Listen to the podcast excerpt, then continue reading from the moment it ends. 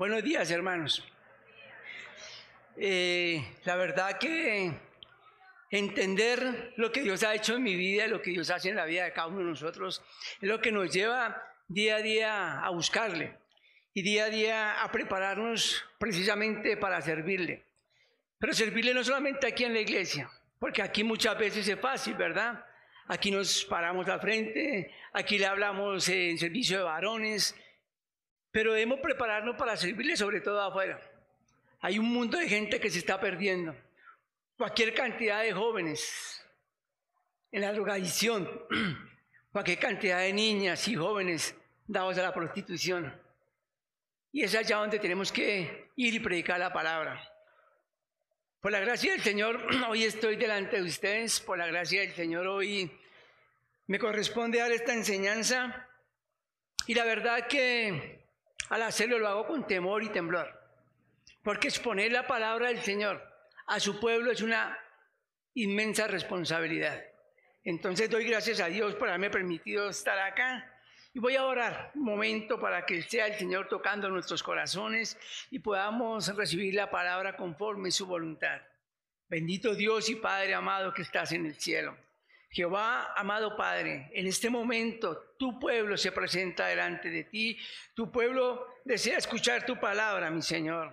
Y hoy estamos delante de ti para adorarte y exaltarte. Hoy hemos venido a decirte gracias por la vida, gracias por tus cuidados, por tu misericordia, pero sobre todo gracias por enviar a tu Hijo Jesucristo. Y a ti, Señor Jesús, te decimos gracias por venir, por hacerte hombre, por ser santo y santo todo el tiempo, por ir a la cruz y tomar nuestro lugar y recibir la ira de Dios sobre el pecado, sobre los hombres que viven en pecado.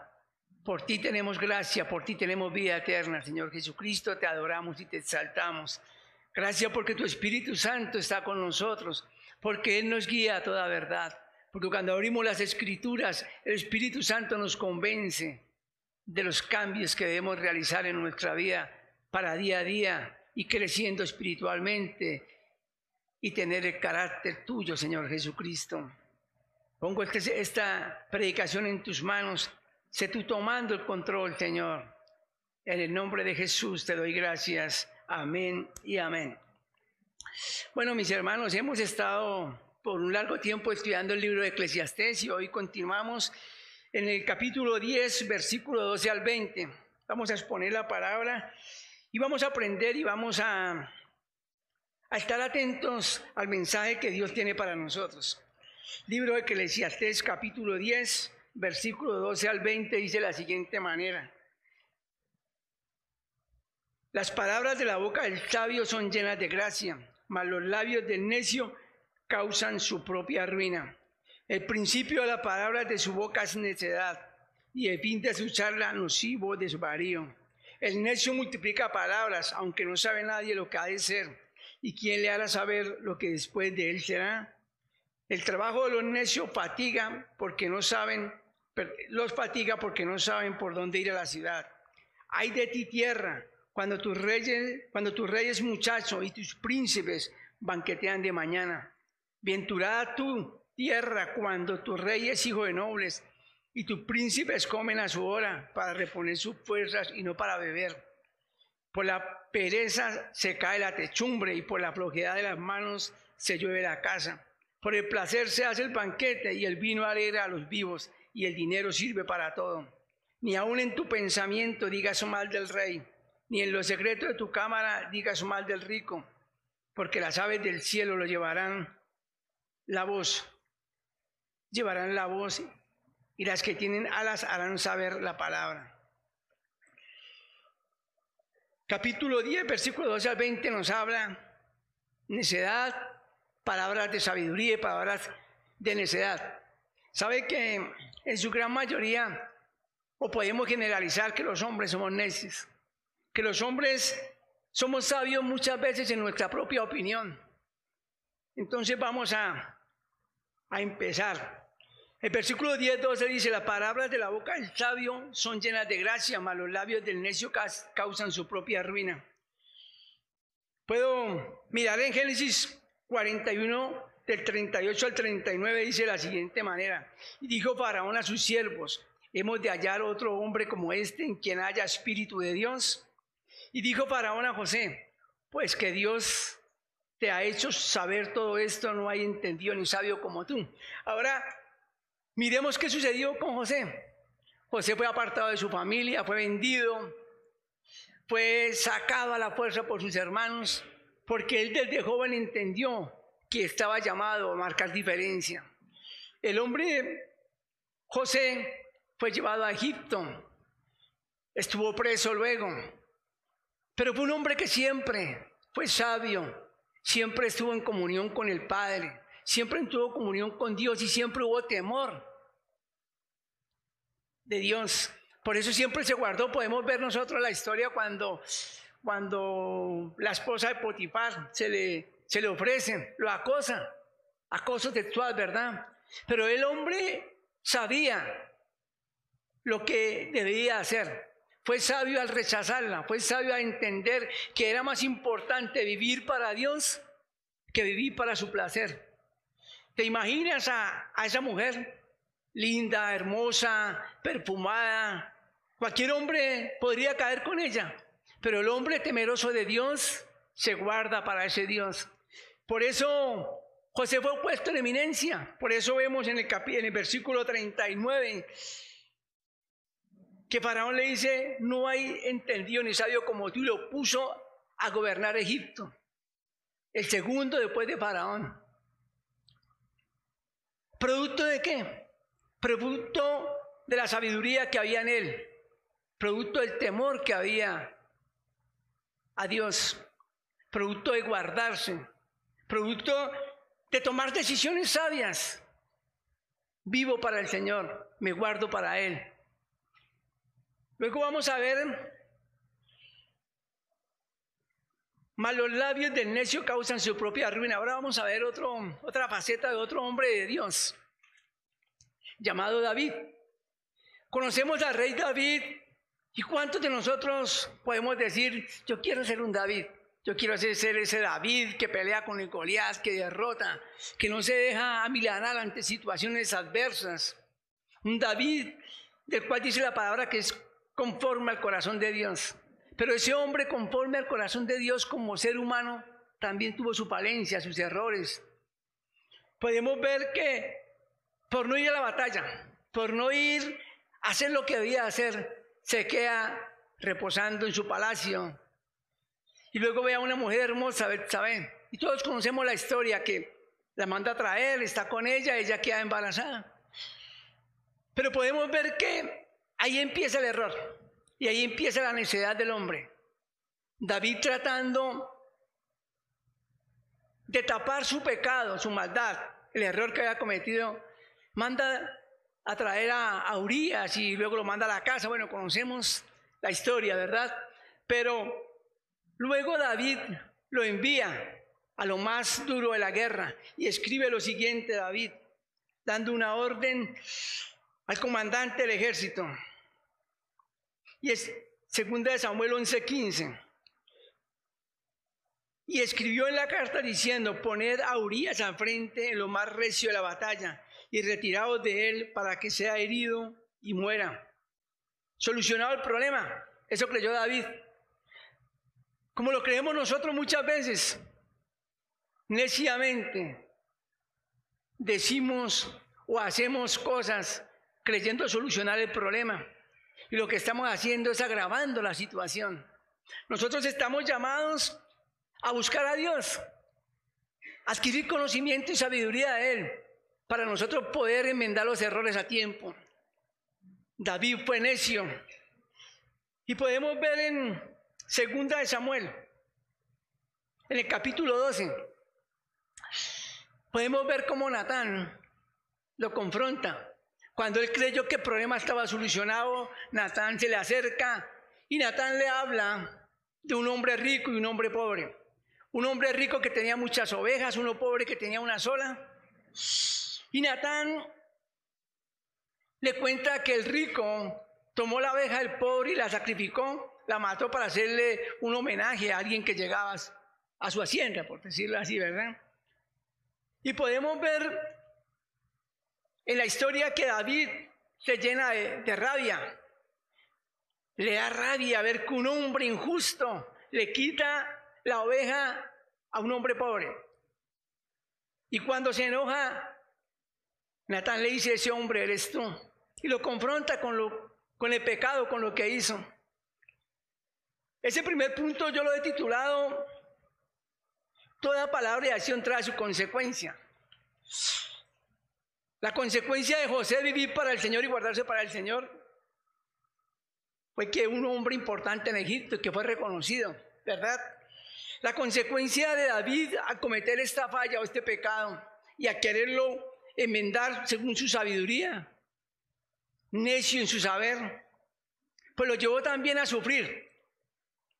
Vamos a leer Proverbios 18, 6, 7. Dice, los labios del necio traen contienda y su boca azote llaman. La boca del necio es quebrantamiento para sí y sus labios son lazos para su alma. ¿Saben que el hijo de David y Betsabé murió? Y fue tan triste para, para David, amargura para David. Se botó de rodillas, clamó al Señor, tratando de que el Señor obrara, pero ya había una palabra. Venía un castigo para él. El castigo era la muerte de su hijo. A veces cometemos errores y traen la consecuencia. Y luego acudimos ahí sí rápidamente al Señor. Pero el precio del error hay que pagarlo. ¿verdad? Y dice la palabra que sus labios son lazos para su alma. Y precisamente eso fue las palabras de necedad de David, el querer solucionar el problema a su manera, lo llevó a enlazar su alma al sufrimiento, a la amargura, al dolor. Pero podemos ver que pudo recomponer su camino. Y podemos ver que cuando él se da cuenta que los siervos hablaban entre ellos, él pudo entender que el hijo había muerto y se levantó. Ya no hay nada que hacer, hay que seguir el camino. Lo único que hay que hacer es enmendar y recomponer mi vida, acercarme a Dios y vivir para Él. Acercarme y leer las escrituras, meditar en la palabra y poder vivir como Dios quiere y empezar a marcar una diferencia, diferencia que nos lleva hoy a conocerle como el hombre poderoso y el rey maravilloso de, de Israel, ¿verdad? Segundo punto, sabio en su propia opinión. El versículo 10, capítulo 14 de Eclesiastés dice, el necio multiplica palabras aunque no sabe, aunque no sabe que nadie lo, eh, aunque, no, aunque no sabe que, perdón, perdón, voy a leer acá porque no me entendí. El necio multiplica palabras aunque no sabe nadie lo que ha de ser. ¿Y quién le hará saber lo que después de él será? El 15, el trabajo del necio lo fatiga porque no saben por dónde ir a la ciudad. Consultar la opinión de otros es fundamental. Y a veces tomamos nuestras propias decisiones en nuestra necedad. El necio multiplica palabras. A veces somos sabios en nuestra propia opinión y no permitimos que nuestra pareja, no permitimos que aún nuestros hijos que son jóvenes nos den un consejo. Porque Aún los muchachos, siendo muchachos, pueden ser muy maduros. Y los viejos, siendo muy viejos, pueden ser muy inmaduros. Entonces, debemos escuchar primero que todo a Dios. Vamos a, a tomar decisiones, acerquémonos a la palabra de Dios, consultémosle a Dios. Vamos a tomar decisiones que de pronto puedan afectar o puedan ayudar a, que nuestra familia crezca, se fortalezca, pues consultémosle a nuestra pareja. El Señor nos dio nuestra pareja precisamente como ayuda idónea. Y a veces la consultamos, pero hacemos lo que nosotros queremos. Necios en su propia opinión. Y luego, cuando las cosas salen bien, llegamos contentos. Mire, yo tenía la razón, me fue bien y felicíteme y todo este cuento. Pero cuando las cosas salen mal, llegamos con la cabeza abajo, tristes, y ellas están ahí para sacar esa frase célebre. Yo se lo dije, yo se lo advertí. Y ellas lo hacen de una manera eh, sarcástica, con una mezcla entre rabia y satisfacción por tener la razón, ¿verdad? Y nos hacen sentir mal, pero realmente fuimos necios. Y esa necedad trae consecuencias a nuestro hogar, indudablemente. Si es económica, la van a pagar nuestros hijos, nosotros mismos, nuestra pareja. Entonces siempre consultar la opinión de otros es fundamental. Pero siempre saber a quién vamos a escuchar. Cuando necesitamos un consejo, debemos acudir primero que todo al Señor.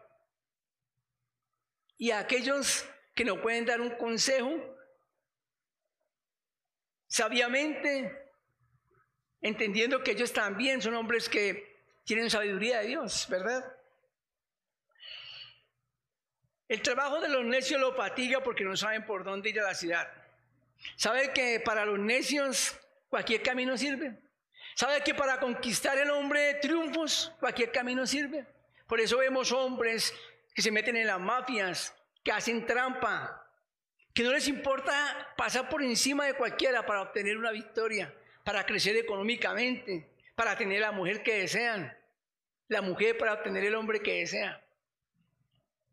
Pero el Salmo 37, 5, 7 dice de la siguiente manera, encomienda a Jehová tu camino y confía en Él y Él hará. ¿Sabe que nos cuesta muchas veces? Porque nosotros estamos en una sociedad donde todo lo queremos ya y no vamos a la fuente de sabiduría. Cuando tenemos un proyecto de vida, y nuestro proyecto empieza cuando estamos jóvenes con querer estudiar, salir adelante, otros con querer trabajar y conquistar las cosas de pronto más rápido. Eh, cuando decidimos eh, casarnos, siempre tenemos un proyecto de vida, siempre. Cuando nos casamos queremos darle lo mejor a la persona que amamos y a los hijos que van llegando. Queremos ayudar a nuestra familia.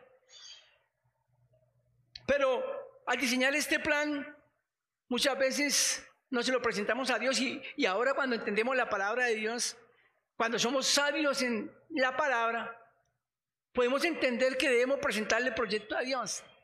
Y dice la palabra, encomienda a Jehová tu camino, encomienda a Jehová tu meta, tu proyecto, tu deseo, y confía en Él y Él hará. Ahora, ¿qué podemos decir? Tengo el proyecto, se lo encomiendo a Dios y me quedo sentado tampoco, porque a Dios le agrada a aquellos que se mueven en fe. Manifestarle a Dios que le creemos es presentar el proyecto y empezar a mirar cómo desarrollamos ese proyecto con la ayuda de Dios, obviamente. A Dios le agrada los hombres de fe, los hombres que planifican, las familias que planifican y que presentan su proyecto y que a medida que va pasando el día se levantan a trabajar en ese proyecto. Encomienda a Jehová tu camino y confía en Él y Él hará. El versículo 6 dice, exhibirá tu justicia como la luz y tu derecho como el mediodía. Maravilloso.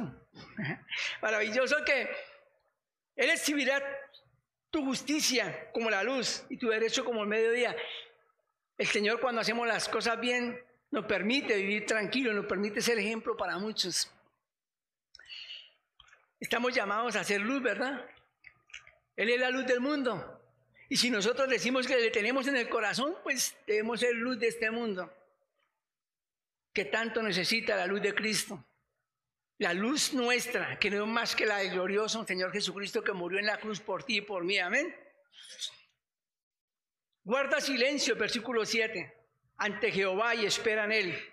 No te alteres con motivo del que prospera en su camino, por el hombre que hace maldades. A veces queremos progresar.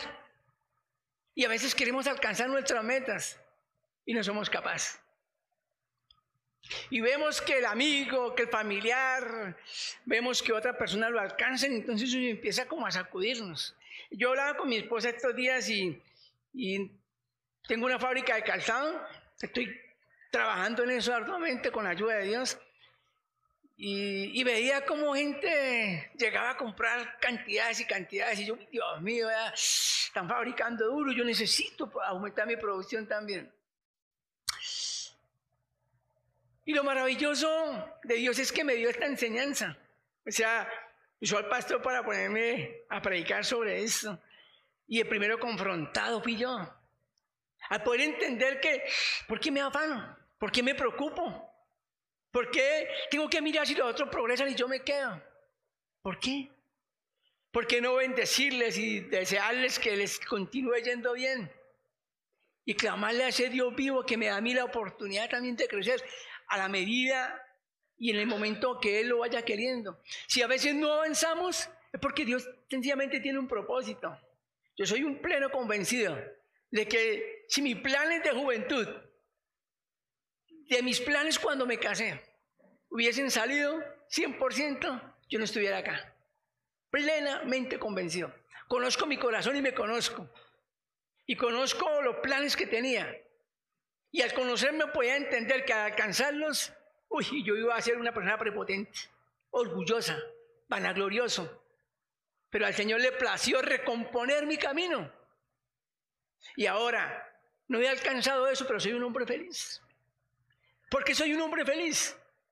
Porque he entendido la palabra, porque he entendido que lo más importante es reconciliarme con el Señor. Eso ha sido lo más importante para mí en la vida.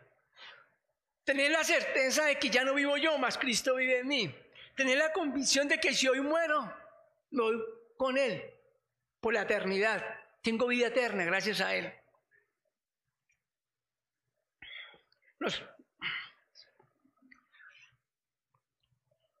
Isaías 55, 7 dice, deje el impío su camino y el hombre inicuo sus pensamientos y vuélvase a Jehová, el cual tendrá de él misericordia y a Dios nuestro, el cual será amplio en perdonar. Deje el impío su camino y el hombre inicuo sus pensamientos. Una demanda que nos hace Isaías a recomponer nuestro camino, a mirar nuestro accionar, pedir perdón y enfocarnos a, vivir como Él quiere que vivamos. Ser santos porque Él es santo. Hombre de una sola mujer, como Él lo demanda. Padre responsable, como Él lo demanda. Hombre de oración, porque ejemplo nos fue dado. Hombre que perdona, porque Dios nos perdonó y nos enseñó a perdonar. Dice la palabra que el, Señor Jesucristo dijo que debíamos de perdonar 70 veces 7, ¿verdad? Cuesta. Hay momentos que nos hacen ofensas que duran todo el día, todo el tiempo en el corazón. Este hombre que ven acá, por muchos años cargó una agendita donde anotaba todos los desagravios, todas las ofensas, todas las acusaciones, a veces justas, a veces injustas. Y cada vez que la veía, lo único que decía, un día me la voy a cobrar. Un día, un día, les haré pagar sus malos tratos, sus palabras, sus juicios, sus condenas, porque ni siquiera me habían dejado muchas veces defenderme. Pero esos son los pensamientos de un hombre sin Cristo.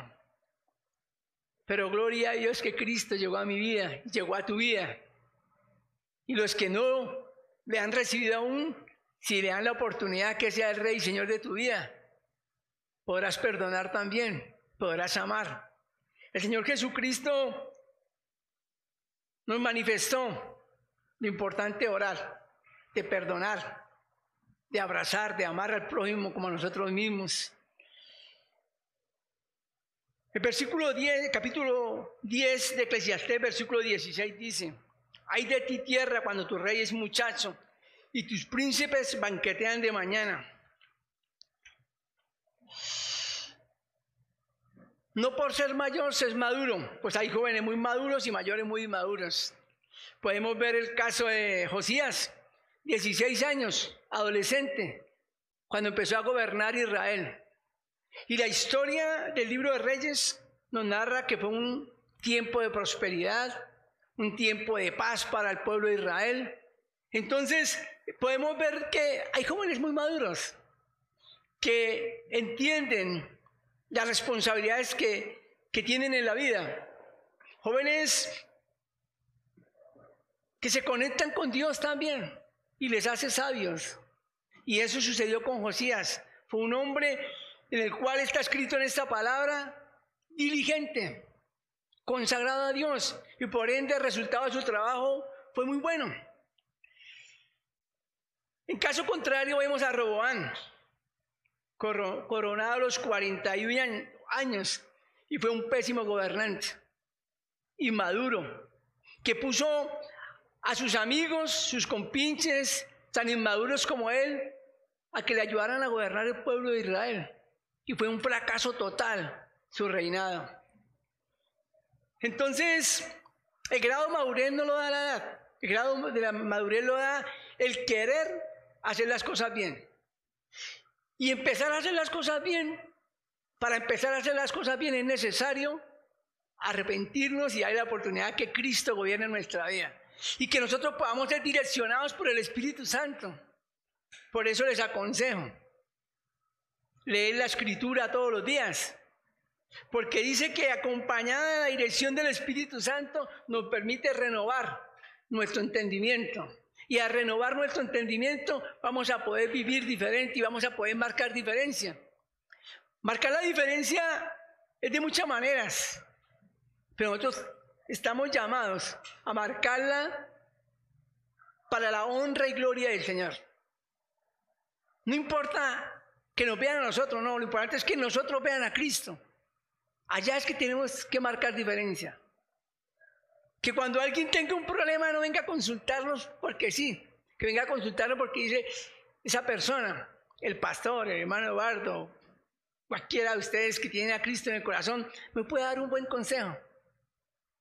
Porque en sus ojos, mis hermanos, se refleja la paz y la gloria del Señor. Así de sencillo. Tercer punto, Ah, perdón, el capítulo, el versículo 17 dice, Bienaventurado tu tierra cuando tu rey es hijo de nobles y sus príncipes comen a sus horas para reposar, para reponer su fuerza, sino para beber. Aquí se está hablando de la monarquía de Israel, pero hoy por hoy podemos decir, bienaventurado tu tierra cuando tu padre de familia, cuando tu hijo de Dios, y tus familiares y tus príncipes, tus hijos, comen a sus horas para reponer su fuerza, sino para beber. Cuando entendemos que Dios nos da la vida, cuando hemos entendido que por Él existimos, que por Él nos levantamos y tenemos salud para ir a trabajar, y entendemos que el dinero que llega a nuestras manos es ganado honestamente, con el sudor de nuestra frente, bajo la bendición y dirección de Dios. Entonces es cuando sabiamente vamos a comer a tiempo y vamos a poder reposar y vamos a poder... Ese reposo no es solamente ir a descansar, es reposar en la presencia de Dios, es reposar en la intimidad con Él a través de su Espíritu Santo. Momentos, segundos que a veces tenemos allá en nuestra habitación que anhelamos que fueran eternos. Porque son esos minutos con Dios, ese tiempo, no sé cuánto estemos dedicando, cuánto dedicas y cuánto dedico a esos momentos de intimidad con Dios a través de su Espíritu Santo. Pero ese, es el reposo aquí, que nos está hablando la palabra. Que también hay que sacar tiempo para compartir con nuestra familia, con nuestros amigos. También hay que hacerlo. Que hay tiempo para ir y jugar un partido de fútbol con los hermanos de la iglesia como el próximo domingo. Hay que hacerlo. Que hay tiempo para jugar un partido de baloncesto el próximo, el próximo domingo. Hay que hacerlo. Eso es reposar también. El tiempo de ir a visitar a nuestra familia, a nuestras hermanas, a nuestros padres cuando están ahí. Eso es reposo. Tercer punto, los dirigentes tienen prioridades. Capítulo 10, Eclesiastés, versículo 18. Por la pereza se cae la techumbre y por la flojedad de las manos se llueve la casa. Cuando leí este versículo, recordaba mi infancia, mi juventud maravillosamente. Porque vivíamos en una casa antigua y caían goteras. Y tenía a mi abuela que, mañana hay que arreglar esto. Y entonces yo quería ir a jugar fútbol o quería ir a hacer otras cosas. Y abuela, no, no, mañana. No, es hoy, mire que va a volver a llover. Y muchas veces no le hice caso, me le escapé a jugar o a hacer otras cosas. Y preciso llovía. Y otra la goterita. Y entonces, ¿qué hacíamos? tú? El baldecito ya solucionar el problema. Hay cosas que hay que hacer hoy, no la podemos dejar para mañana. Cuando Salomón está hablando de los techos y de la pereza, por la pereza se cae la techumbre y por la flojera de las manos se llueve la casa, es porque en esa época los techos se calpateaban o, se impermeabilizaban con cal. Entonces, con el transcurrir de las lluvias, la cal se iba yendo. Entonces, era necesario constantemente estar poniendo la cal nuevamente para que haya impermeabilización y no se lloviera la casa, no lloviera más adentro que afuera, ¿verdad? Vamos a leer Proverbios 19:15. La pereza hace caer en profundo sueño y el alma negligente padecerá hambre. Hay cosas que hay que hacerlas hoy para dormir tranquilo, para no tener necesidades. La primera necesidad de ellas que tenemos que suplir es la necesidad espiritual. ¿Y qué decimos? Yo suplo mi necesidad espiritual yendo a la iglesia el domingo. Y si tengo tiempo, voy el miércoles al servicio de oración. Y listo, pare de contar. Ya suplí mi necesidad. Pero resulta que, que no es así.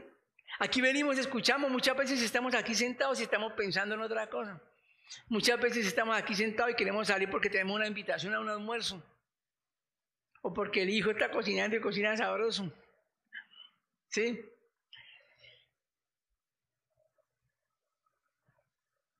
Es necesario satisfacer las necesidades día a día. Y la más importante es esa, la espiritual.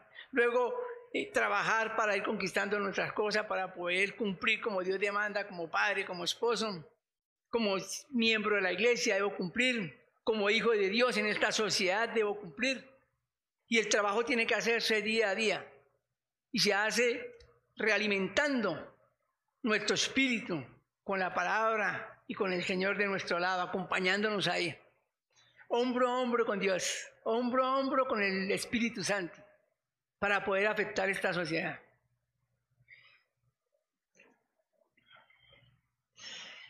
Diez 19 Eclesiastés. Por el placer se hace el banquete y el vino alegra a los vivos y el dinero sirve para todo. Claro que sí, el dinero sirve para todo, ¿verdad? Con el dinero podemos cumplir. Con el dinero podemos sostener la familia. Con el dinero podemos dar estudio a nuestros hijos. Con el dinero nos podemos vestir. Con el dinero, con el dinero podemos adquirir muchas cosas. Pero Salomón escribe, por el placer se hace el banquete y el vino alegra a los vivos. Y el vino nos alegra a veces tanto que nos lleva a pasarnos de alegría quienes toman aún. Y entonces cuando el vino hace su efecto, perdemos el control de nosotros mismos y se lo entregamos a quien no debemos entregárselo.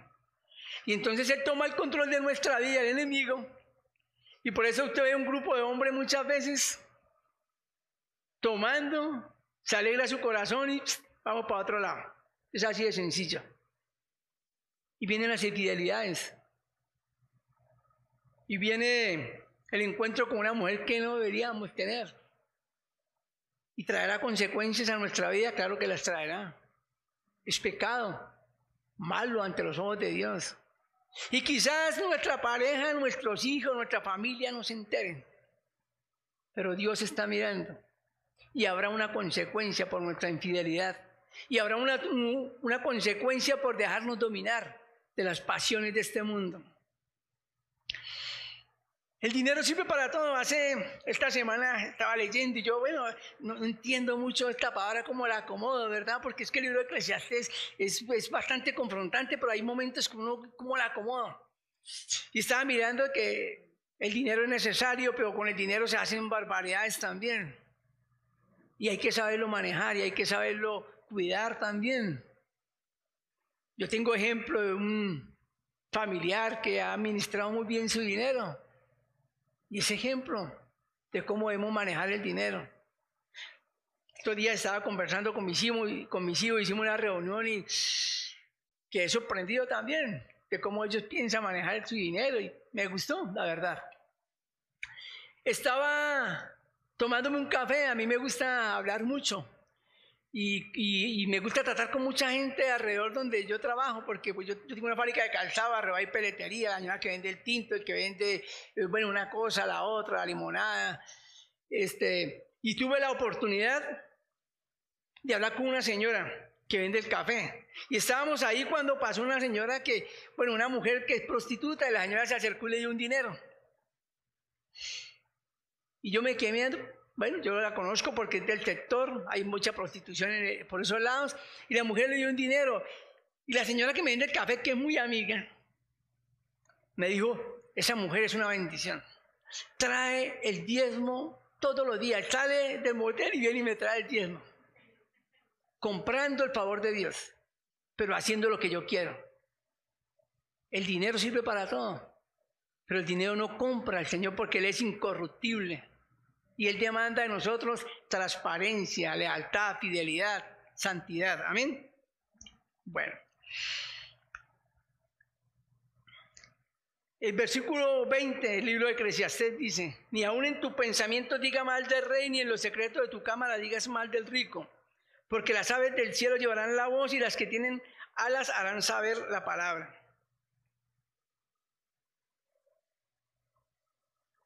Este versículo nos está hablando de tener la boquita callada, de no sentarnos a hablar más de la cuenta, porque somos esclavos lo que decimos. Si no queremos que se sepa lo que vamos a decir, no lo digamos, así de sencillo, ¿verdad? Santiago 3:38. Eso lo pueden leer, nos habla de lo importante dominar la lengua. Nos habla de cómo el hombre es capaz de dominar un caballo poniéndole algo en su boca para poderlo llevar donde quiera. Nos habla de cómo con un pequeño timón el barco así haya las olas más fuertes es capaz de salir. Y nos habla de cómo nosotros no somos muchas veces capaz, capaces de dominar nuestra lengua. Salmo 1, 1, 1, del 1 al 2 dice, bienaventurado el varón que no anduvo en consejo de malo, ni, ni estuvo en camino de pecadores, ni en silla de escarnecedores se ha sentado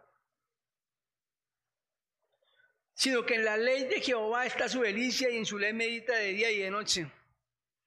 En silla escarnecedores. Es sencillamente cuando nos reunimos a hablar y hablar del prójimo, a señalar, a juzgar y a condenar, cuando no nos corresponde a nosotros. Y luego no sabemos que el amigo con el que estábamos hablando es familiar de la persona que estábamos hablando y ahí viene el problema para nosotros.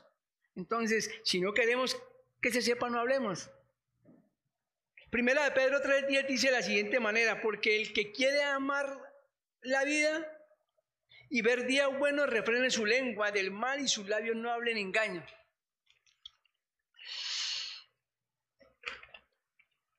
Hermanos,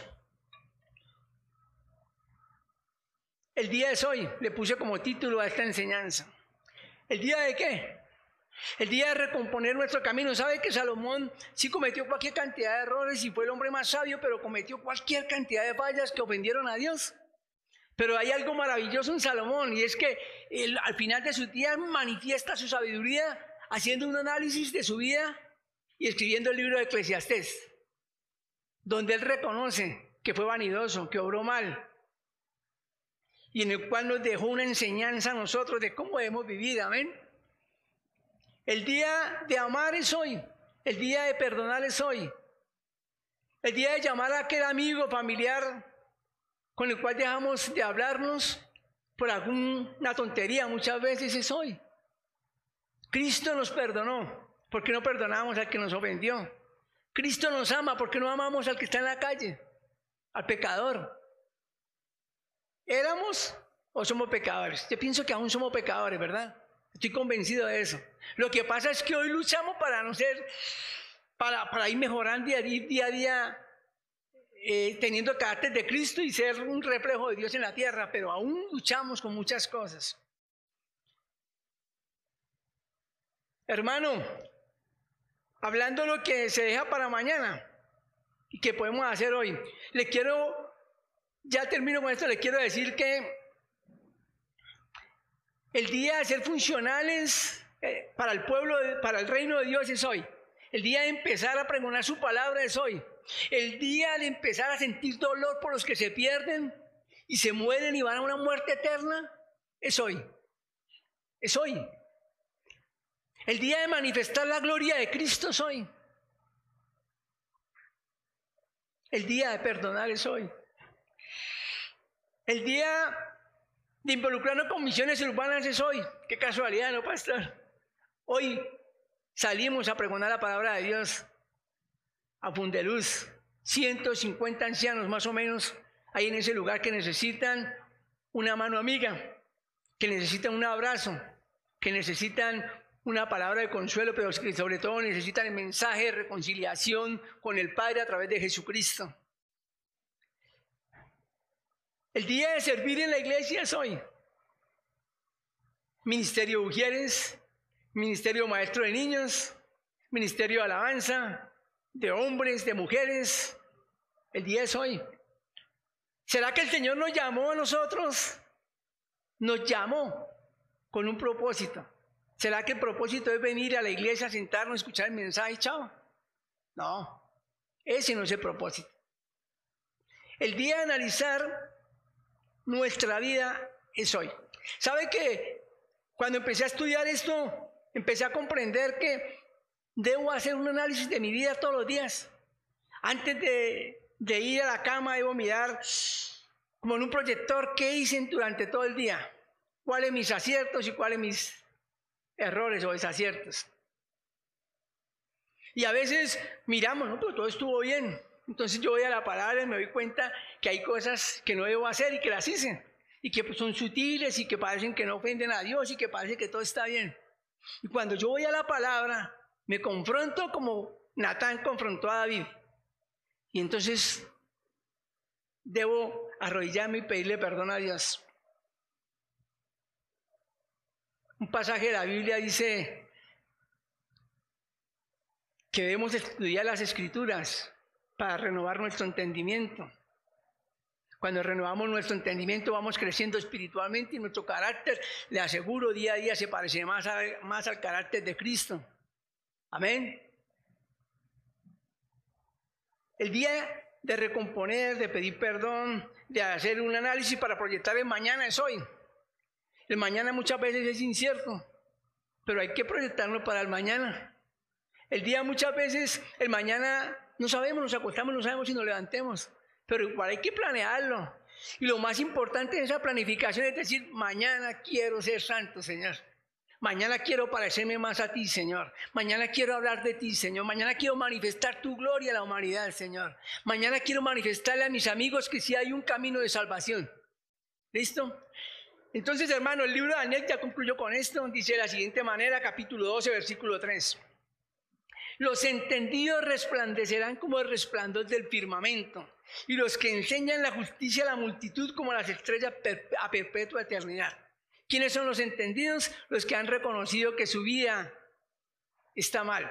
Los que han entendido que necesitan a Cristo para recomponer su camino. Amigo que me ves a través de la internet, Amigo que nos escuchas, el día es hoy. El día de reconocer que has pecado, que estás separado de Dios. El día de pedir perdón y abrir el corazón e invitar a Cristo a morar en ti es hoy. El Señor Jesucristo murió en la cruz por ti y por mí. El Señor Jesucristo está ahí, esperando que tú le llames, que tú le digas, ven a mi vida, él, él irá. Y entonces tu vida, te lo aseguro, va a cambiar tu hogar será transformado. Adversidades continuarán, problemas continuarán, pero cuando Él reina, podemos sortear y sostenernos en esta vida viviendo para Él. Amén. Hermanos, que Dios les bendiga, que Dios nos dé la sabiduría, que Dios nos permita crecer y crecer más en Él. Que la bendición del Padre, del Hijo y del Espíritu Santo continúe sobre tu vida y sobre la mía. ¿Por qué te digo que continúe? Porque el hecho de que estés acá ya es una gran bendición. Si has sacado un tiempo de tu vida para escuchar la palabra de Dios, ahí ha empezado la bendición. Dios le bendiga, mis hermanos.